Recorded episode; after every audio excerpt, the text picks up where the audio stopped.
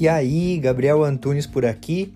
Esse é o podcast Minimalista Produtivo, onde a gente tem o foco central em conversar sobre minimalismo, mas também com algumas pitadinhas de ferramentas de produtividade, autoconhecimento e filosofia.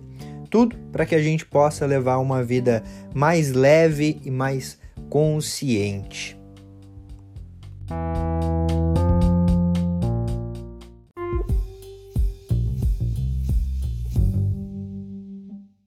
Hoje eu resolvi conversar sobre uma coisa importante nos próximos dias: o Dia dos Namorados. Isso mesmo. E aí, o que que você vai comprar no Dia dos Namorados? Mas antes de falar o que que a gente pode fazer no Dia dos Namorados, eu quero falar um pouco sobre as datas comemorativas, né? Principalmente para gente que está buscando um consumo mais consciente, um consumo mais presente. E as datas comemorativas geralmente vem junto um combo de arapuca comercial. O que, que são as arapucas comerciais? São aqueles aumentos de preço justamente pelo aumento da procura. O exemplo é aqueles jantares dos dias dos namorados, por exemplo, que aí um lugar que você vai jantar por, sei lá, 100 reais acaba sendo 180, 200 reais, porque é o jantar do dia dos namorados. E por aí vai. O exemplo também da Páscoa, que aumenta o valor do chocolate, o exemplo do Natal, que o valor das coisas aumenta um pouco para que depois as pessoas, para que depois venham as ofertas irresistíveis, mas que na verdade a gente sabe que de irresistível não tem nada, porque aquela parada do sem juros é balela. Se você já ouviu alguma coisa do 10 vezes sem juros, pode ter certeza que o juros está embutido naquele valor. Mas entendendo isso, entendendo essas arapucas, como é que a gente pode, então o que, que a gente pode comprar no dia dos namorados?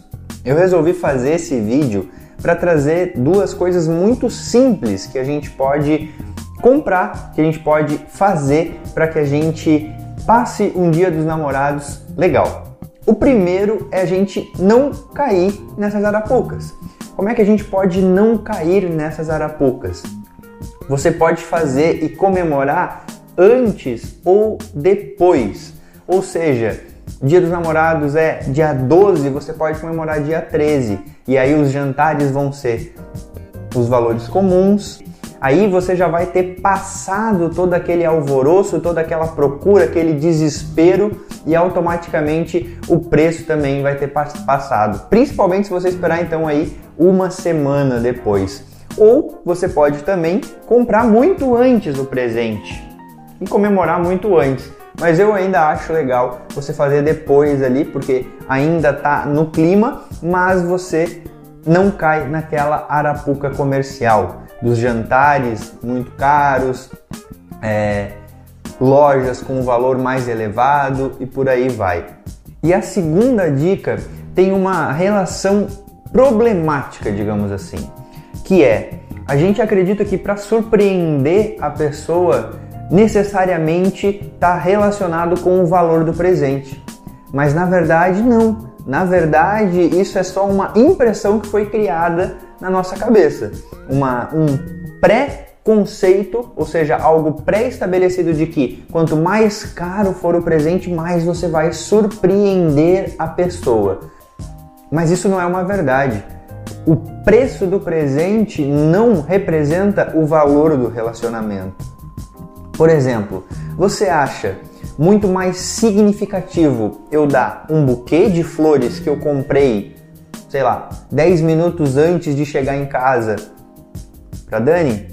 Ou eu dar uma rosa na qual eu cultivei ela em um canteirinho, reguei e dei essa rosa para ela? Qual que você acha que é mais significativa? Qual que você acha que representa mais o valor? Esse é o ponto. A gente precisa estar consciente e presente de que preço não representa valor. E quanto antes a gente perceber isso, antes a gente evita essas dívidas, esses endividamentos por conta dessas datas comemorativas. E uma outra forma simples de usar a criatividade, por exemplo, ao invés de talvez deixar para depois para gastar menos ou comemorar antes, é você fazer algo em casa. Onde vocês vão ter um momento, vão cozinhar juntos, vão inventar um prato diferente, vão fazer algo diferente, vão ter um momento de conexão, vão estar tá ali presente, trocar ideias, sem celular, sem conexão à internet, só ouvindo um som, um jantar à luz de velas. Tu percebe que o valor não está relacionado com o preço? A propósito, foi isso que eu combinei com a Dani nesse Dia dos Namorados. Já vem há um tempo que a gente combina assim, que no Dia dos Namorados a gente faz uma coisa muito mais relacionada para o casal. Juntos, a gente não se dá presente, a gente curte algum momento junto e nesse Dia dos Namorados a gente vai, por exemplo, fazer uma sopa, tomar um vinho, assistir um filme, ficar junto, trocar uma ideia, fazer um jantar à luz de velas, sabe? E aí a gente troca presentes lá no nosso dia, que realmente é um dia significativo, que é o dia que a gente faz aniversário de namoro e de noivado também. Então, uma terceira dica bônus, digamos assim, é justamente você usar o significado dos dias que realmente têm um significado para vocês. Porque assim, o dia dos namorados é um dia padrão, que todo mundo é, vivencia. Agora, o nosso dia, o dia que a gente faz aniversário do nosso relacionamento, é um dia único para nós. E daí naquele dia a gente gosta de se trocar presente e fazer alguma coisa a mais. Mas o dia dos namorados a gente usa para curtir, fazer algo junto, como se fosse um lembrete da importância de ter um momento a dois. Porque muitas vezes os casais acabam entrando numa rotina, né? E não tem aquele momento a dois, beleza? Eu espero que esse vídeo tenha feito sentido para você, tenha te ajudado de verdade e que principalmente você não caia nas arapucas comerciais e que consiga surpreender o seu namorado, a sua namorada, que de alguma forma você consiga é, se conectar e demonstrar para essa pessoa o real valor que vocês têm e que tem o relacionamento de vocês, mas que esse valor não necessariamente tenha um preço alto, porque valor não é nem de perto a representação do preço. Não confunda jamais isso. Como eu postei esses dias no Instagram, preço só vem antes de valor no dicionário, porque no mais, sempre a gente tem que estar tá focado em demonstrar valor, em seguir os nossos valores. Eu espero que você consiga representar isso nesse Dia dos Namorados e aproveite com o seu amado, com a sua amada.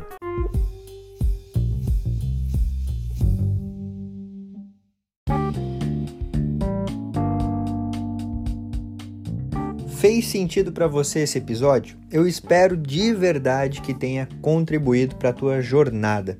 Se você quiser trocar uma ideia comigo, chega lá no Instagram @minimalistaprodutivo. E também não esquece de seguir o podcast por aqui. E se você se lembrar de alguém que você pode compartilhar esse conteúdo para que cada vez a gente possa aumentar mais a família minimalista, melhor ainda. Feito.